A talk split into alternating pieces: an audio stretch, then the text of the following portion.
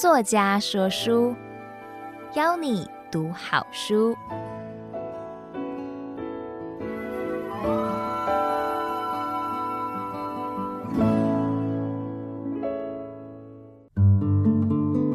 你好，欢迎收听由爱播听书 FM 制作的书斋音频作家说书，我是李莎。我这一次要和您分享的是我的著作《孟婆传奇》。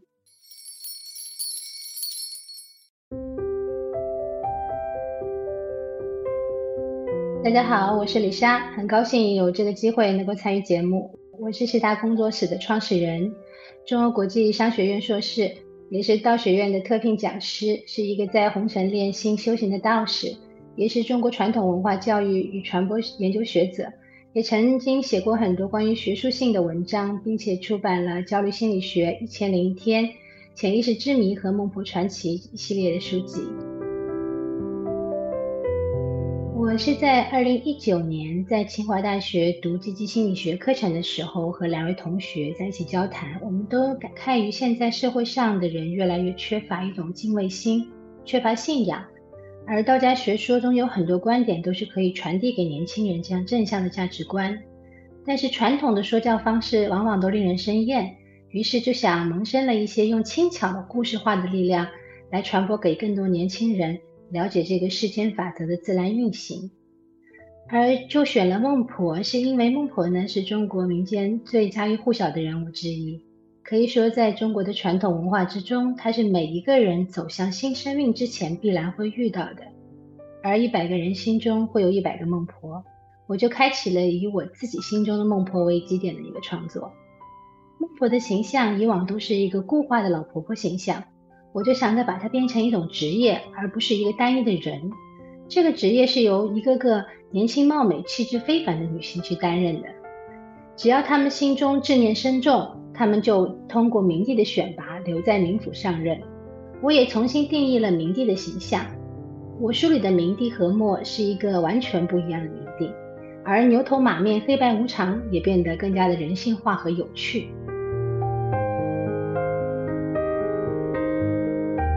本书《卧丹篇》主要写的是孟婆卧丹答应了与将军萧衍一年为期的交易，两个人在朝夕相处之中一起摄取，揪出了军中的内奸，用计击退了敌军。而在不知不觉中，孟婆变了，变得会哭会笑，与萧衍也成了好朋友。他们还要一起去解决向萧衍的未婚妻柳烟退婚的事宜。直到后来，孟婆才知道自己的前世就是离国的女将军卧丹。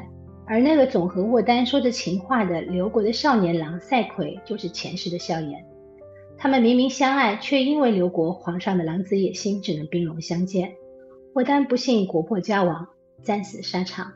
沃丹在忘川河畔喷出了一口心头血，而这口心头血寄托着他的一缕魂，成了柳家的小姐柳烟。得了重病而死的赛奎转世投胎，仍然陪伴在沃丹的转世身边，成了萧炎。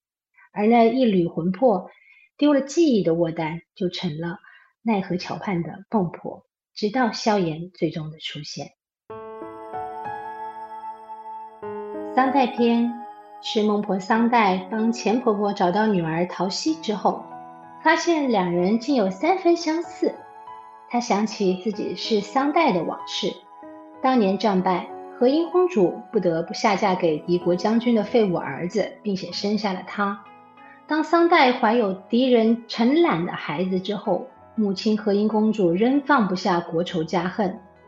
当陈揽和何英再次领着军队拔刀相见的时候，痛苦的桑代夹在两个亲人和爱人之间，最终选择了自杀。而桃溪正是他自杀之时腹中的女儿的婴灵。桑代才知道，他为什么在奈何桥畔从未见过陈揽，因为陈揽还活着。他为了再次见到桑代，吞了蛇丹，哪怕已经一百二十岁了，依然不老不死。只是当再见到桑代的那一刻，陈揽突然解脱了，不再执念于自己的心魔，而在原谅陈揽的那一刻，桑代也放下了心中的悔恨。在元辰篇。这是一篇很特别的书，写的是疫情与当下似乎有一种吻合感。元辰编中写的孟婆前往人间，她救治无痕的妹妹无心时，发现此次瘟疫的地界也是自己前世瘟疫发起的地方。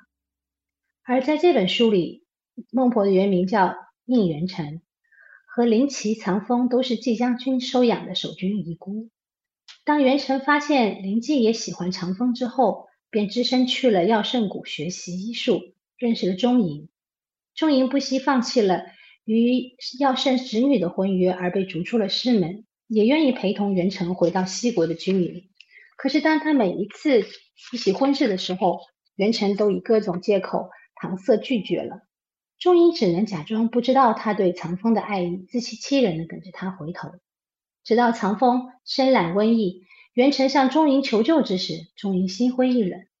回了药圣山谷，硬闯了禁地，取了药方，再飞书给他，落下了终身的顽疾，只字不提，转身走了。元辰寻药成疾，死前收到了钟莹的信，突然惊觉自己心爱的人才是钟莹。这个时候，他心怀心结，疲累不堪。在死后，他不愿投胎，成了孟婆。在与成为了南蜀国国王季藏风携手打败了瘟魔之后，天下太平。元辰也重回奈何桥，等待着钟灵的出现。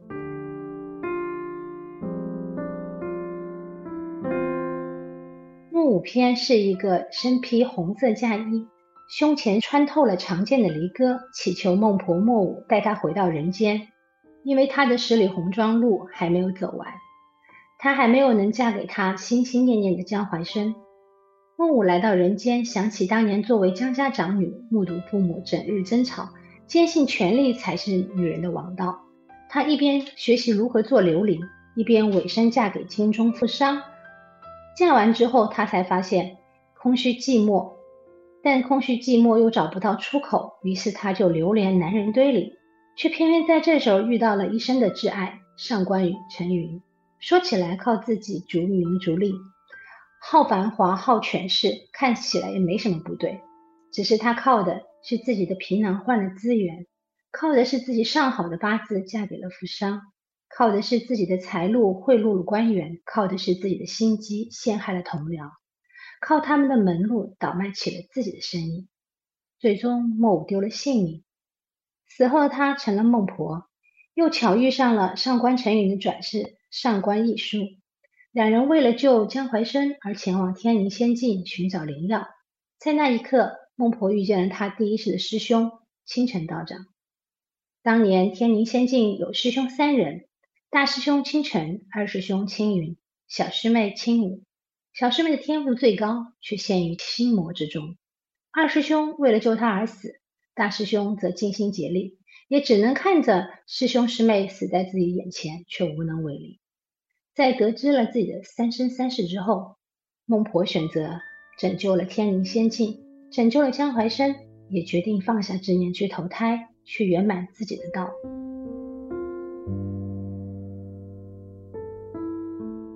南回篇。是这一个系列里最特别的一本，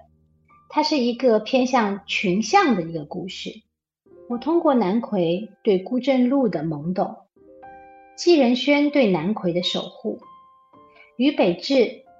对孤镇路的不悔，于北堂对白袍小将的孤绝，燕公对林婉娘病态的疯魔，燕帝对林英浩的假痴情，包括。孤桥对夫人的偏执，这一系列的爱情，这一系列的情感，来揭露爱情千般的美好下面是否还有丑陋的姿态。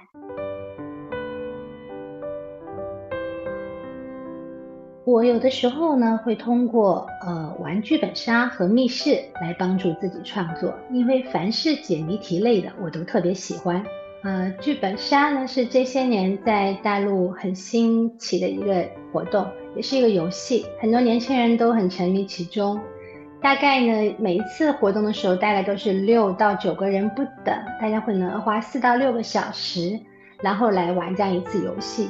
它是以一个故事作为穿插，有一些是侦破，有一些是国仇家恨，有一些是奇幻。每一个人呢，都可能随机或者刻意的安排了一个角色。当你拿到这个剧本的时候呢，你可以看到里面你这个人物角色是一个什么样的人。可能在这个故事里面，你是一个将军，可能是一个帝王，也可能是现代的一个人物。然后每个人都有自己的人生经历，有与在座其他玩家的一个交织点。你要把自己的思维、把自己的价值观、把自己的立场全部带入到这样的一个角色里面，去体验他的人生，去想他之所想。这样的一个过程中，跟所有的玩家做交互，一起来完成任务，一起来达到自己的目的。这个过程是一个剧本杀的形态。当然，剧本杀的形态现在已经演化出了更多、更复杂、更好玩的方式，但它的核心本质还是让你会觉得。我们每个人投身一次，可能只有一种人生，但是你可以从不同的剧本里面体验不同的人生，而且你能够跟大家互动的过程中，你会更明白这个角色他所在的位置、他的立场和他的人生跟你截然不同，也曾经能够窥看到很多人生的哲理。在和朋友一起打本的过程中，可以体验不同的视角，可以体验不同的角色的人生，可以有很多人生的感悟。经常会让我反思，如果我在当下，我会做什么样的抉择？我觉得这相当的不错。写这套书的过程其实很朴实，最初的想法只是写一本单行本的孟婆传奇，写一个并不固化的孟婆形象，让孟婆变成一种职业，让谁都有可能成为下一个她。在这个过程中，我开始加入大量的道家的思想名词，逐渐发现它带有太强的说教性，担心读者会觉得乏味。于是从第二本书开始，尽量避免直接引用大量的道家文献，而是以一个一个的小故事穿插其中，颇有一些了凡四训的意味，以此来表达自己的核心思想，就是呃不否定、不推翻，不断的重建。不断地打磨整个过程，寻求内心和文字之间达到最优的一个表达。最开始的时候，并没有预想那么远，也没有想过要写五本书，只是在写好了大纲和自己的详纲之后，发现还有很多的观点想表达，却往往不能在短的篇幅内说尽。于是有了一本再一本往下，每一本表达自己的一个核心的思想和想法。其实这一整套书都在反复表达一个主题，就是相濡以沫不如相忘于江湖。只要能够珍惜当下，不沉溺于过去，坦然接受命运的安排，以道的规律去生活，便能拥抱美好的未来。我会建议大家从卧单篇开始读起，毕竟它是整个系列文章的开篇，有承上启下的作用，自然过渡的效果。但是对于时间比较少的读者，可以读任何一本单行本，因为它们都是独立的故事，彼此并不影响。我自己也常和好朋友们开玩笑说：“你们若是不得闲，就看后三本吧。”也就是后面三本，我认为文字性的可读性会更高一些，因为元成篇写的是瘟疫，与当下的时境很相近，会发现古代和现在很多事情都是一样的天道轮回。而木五篇讲的是女性的自我觉醒，南魁篇是一个众生相，所以我觉得这三本的可读性会更高一些。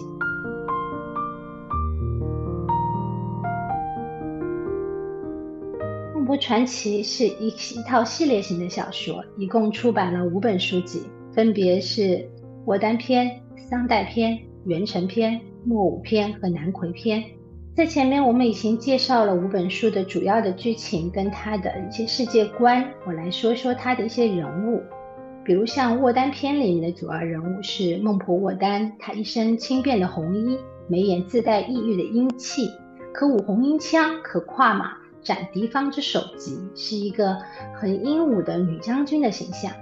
而将军萧炎少年立志在青云，长剑铮铮自在明，对待爱情。是他喜欢什么，他便自然也喜欢什么。明帝何墨，面如冠玉，身际玉树，他洞察万物，不出手则已，出手则天下如棋，尽在掌握之中。在桑代篇中的主角孟婆桑代，她清冷绝色，额前有一粒朱砂，喜欢穿着素白丝质的长裙，姿势慵懒闲闲。而他的爱人帝王陈览，长相俊美，翩翩君子，文能提笔安天下，武能上马定乾坤，却无法完全相信自己所爱之人。在元辰篇中，孟婆元辰身着青衣，眉柳桃花眼，但那道深入眉骨的红色痕迹才最是打眼。大师兄钟隐，高挺英拔，白衣胜雪，面容严肃，却宁愿一无所有，也要陪伴元辰左右。季藏锋，清瘦黝黑，眼睛里野心勃勃，左臂上有着红色的胎记，把元辰和灵迹都当作妹妹，视如自己的亲人一般。莫舞篇中，孟婆莫舞，云髻额钗，剪水双瞳，古怪精灵，好酒，好享乐，好美食，好逐利，比万千男子更加自在风流。上官一书，白衣清秀，梅花桃眼，左眼角下有一滴泪痣，常见在背，快意恩仇。只有在看向莫舞的时候，眼中才能流出烁烁奇华。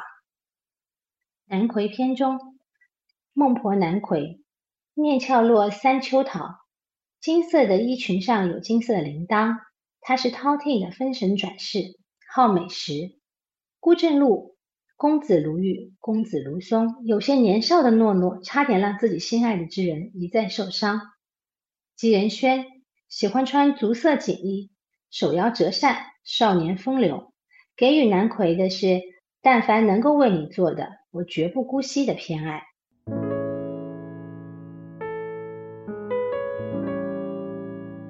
孟婆传奇作为一个系列，都是由出生、死亡、涅槃这个闭环作为开端，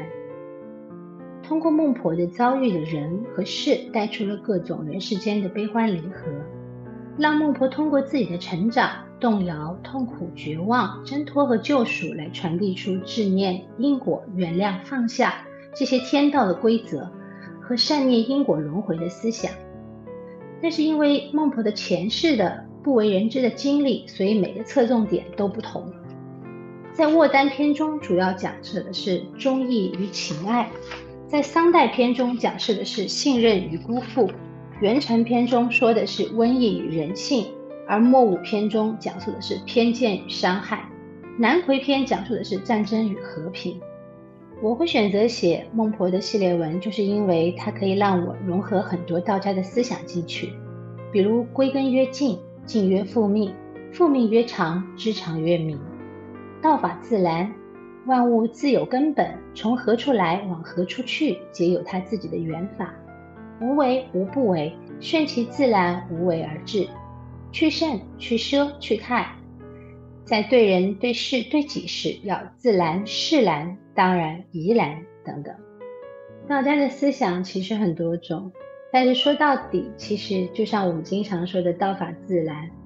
而“道法自然”这个断句其实是有一点偏差的。其实应该是说“道法自然”，道法其实是由你自己内心去学习和自己去感受的。当你自己有这个意识之后，处之泰然，才能自然。这里面谈到了很多人生的哲学观，其实和西方的哲学也是很类似的。所以我觉得道家的思想到现在是绝对不过时的，甚至某种程度上更直指人心本身。在很多上面，像包括无为无不为，顺其自然，无为而治，我们会发现很多事情我们很努力去做。但其实不一定能做得很好，有的时候我们得回到最初的状态，看看这个事情到底该不该去做。很多时候在最初的设定出了问题，变成方向选错了，我们哪怕再努力，也是没有办法走到自己的彼岸。每一句话对每个人的理解可能都是不一样的，因为每个人的人生的经历、阅历、遭遇都不同，所以每一句话能衍生出来的意思也有很多种。但在这些经典之中，在这些道理之中，你总能找到和自己契合共鸣的地方。在人世之中，我们刚出生的时候都是自然而然，都像自然的动物一样，没有那么多偏私，没有那么多狭隘，也没有那么多别的想法。每个婴儿都那么纯粹。在这个过程之中，我们慢慢跟自己去和解，去明白很多成功失败都不在我们自己的掌握之中，心态放得更好，然后人也更容易释然。在一些事情发生了之后，我们会明白，很多事情虽然不在预想之中，但它发生一定有它的合理性。这些无形的力量不是我们现在能够去窥探或者能够去预测的，它们是自然而然发生的。所以很多事看起来也显得很当然，到最后我们会发现，不论我们所处的世界如何模样，不论我们所遇到的纷争如何的多，我们都应该用一个怡然的心态去面对。毕竟终其一生来到这个人世，也就短短几十年，以什么样的心态走过，能够决定我们自己这一生的快乐与否。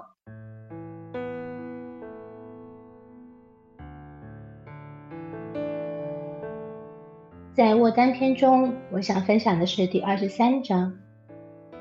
刘国国王对赛奎轴兰翻脸，斩杀二十三人，逼迫赛奎出兵攻打离国。赛奎明白，如果再不行动，皇上下一次送葬的就是自己父亲的首级了。在挂帅出兵前，他急切悲伤地叮咛沃丹一定要快跑。沃丹心中有赛奎，但更有离国百姓。更有大义，她是离国大将军之女，死也要战死沙场。在这一章里面，我们看到了纵使乱世纷乱，纵使战火绵长，纵使他们各有信仰，可爱情不分立场，无惧枪炮，是他们自死而一的浪漫。在桑代篇中，想分享的是第十三章，怀有身孕的桑代请求母亲和音公主能留下她的孩子。和音公主勃然大怒，扇了桑代巴掌，骂他小孩心性，把桑代的爱人和爱情都贬得一文不值，甚至笃定陈兰对他的爱只是短暂如露水。帝王迟早会变心，皇后早晚会对他的胎儿下手，而等陈兰一旦驾崩，他们就是被人鱼肉的地步。桑代带着胎儿，无奈之下自杀了。在这个事情上，和英公主起了不小的作用。在这一章里面，我们可以看到亲情以往总是温馨，但其实还有令人窒息的一面。元辰篇，我想分享的是第十四章的情节。在元辰和长风路过村庄的时候，看到了一大群得了瘟疫的村民，准备一起跳崖。元辰心善，急忙宣布自己有解药。让他没想到的是，下一秒村民就扑过来疯抢号草，几位亲信稍有阻拦，竟活活被村民们暴打而死。抢到了号草之后，村民根本不听元辰解释，直接放入嘴中，有的乱熬一通，还有的想起了哪有号草，急忙冲进山间去采取。结果一夜之中，村中就因为过量或者错误的服药，死了大批的人，身上的病。尚有药可医，而人心上的病，傲慢、嫉妒、暴怒、贪食和贪婪，却往往无药可医。莫武篇中，我想分享的是第十三章的情节。莫武说：“我既可施粉黛，也可舞弄刀枪，即便是吃喝酒、比试弄文，我皆不会输给他们，说不准还比他们略胜一筹。”可是莫武走的是一个捷径。做的是投机取巧的事，以色相换了资源，为了攀附富贵与仕途，嫁给了克妻克子的大富商。只是捷径走多了，最终无路可走。富商后来又娶了很多田房、小妾，将他冷落，而他几重罪名叠加，至死都不愿供出与他一起合谋之人，将一切罪责一力承担，终究丢了性命。因为命运所馈赠的礼物早就暗中标好了价码。南馗篇，我想分享的是第十三章。晏公暴虐成性，全国怨声载道，他害死了林婉娘，还反过来埋怨他，一切罪孽皆因你起。我不过是路过玉娇花，被花香吸引的过客，我饱受相思之苦，何罪之有呢？古代作为男权的社会，女子本身就摇摇欲坠。他们却把各种灾难、战争、亡国之罪都扣在女人头上，让人胆战心寒，不寒而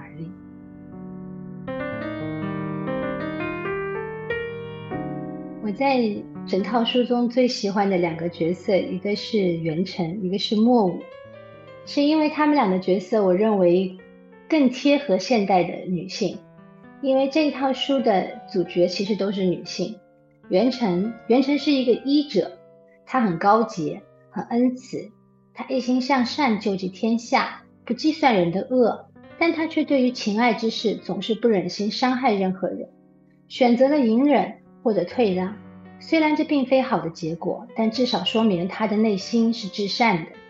正所谓大爱无言，大言牺牲。因为医者不能自医，但是因为渡人就是自渡，而救赎了自己。元成这个角色，可能很多女性都有这样的状态，自己内心很多时候不愿意伤害别人，但其实不知道在这个过程中已经伤害了别人，或者也伤害了自己。因此，这本书里的角色，所有的人都出于善，在为别人着想，但结果发现不一定是最好的。有的时候，当断则断，否则必被其乱。这是元辰的一个角色。另外一个角色就是莫舞。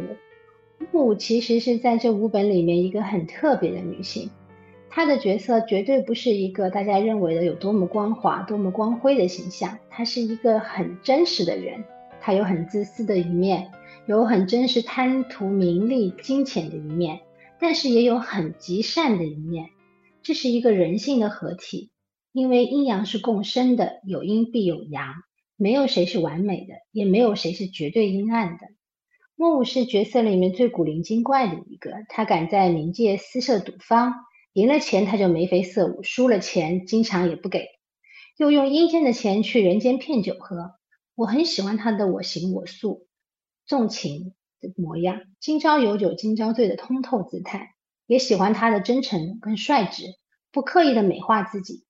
也不娇柔造作。他虽然攀附权贵，以色相去换得了上升的门票，但他在东窗事发之时，把所有罪责一力承担，不愿意牵连任何人。这份胆量，这份忠义。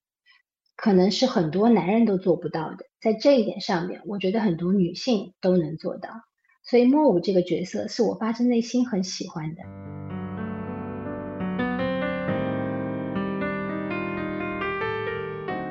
我觉得人生不如意为常态，需心中明亮，知凡事小满即可。无论经历了什么，我们也不必去记旧仇，不必旧伤，不必记旧人。去遗忘，去原谅，去翻阅，才能抵达心之所向，遇到更好的自己。写作期间，我很喜欢敦盛所展示的人生理念：人间漫漫五十年，千秋功业，史册留名也好，生而为人，活得辛苦也罢，都不过是红尘一梦，终成空。与其执着于种种不公和烦忧，不如与自己释怀和解，少些无谓的妄想。也不失为一种圆满，因为我自己是一个在红尘之中修行的道士，虽然平时生活与旁人无异，也有家有子女，有工作有忧愁，但在生活之中践行道的过程，我还是很喜欢道教的《清净经》，这是一个可以直指人心的经文，里面的道理朴素易懂，但是却字字珠玑，时常提醒自己不忘初心，沿着正道和大道前行。清净的核心就是清净心，心若能平静，则万事不惧。总结来说，这本书适合推荐给在喧闹之中寻找宁静，在坚硬之中寻找柔软的读者。希望他们能够从中窥视到孟婆生命中的一二，停下忙碌，挥别尘嚣，片刻的回到柔软和安静中去。最后听完这期节目，我想送给听众们一个问题：生而为人的本质是什么？当囚于内心无法挣脱时，如何与自己安然自处呢？我是李莎，祝福你阅读愉快，都能以出世之心行入世之事。人活多年，就当快乐多年。希望下次还有机会为你说书。作家说书，谢谢你的收听，我们下次见。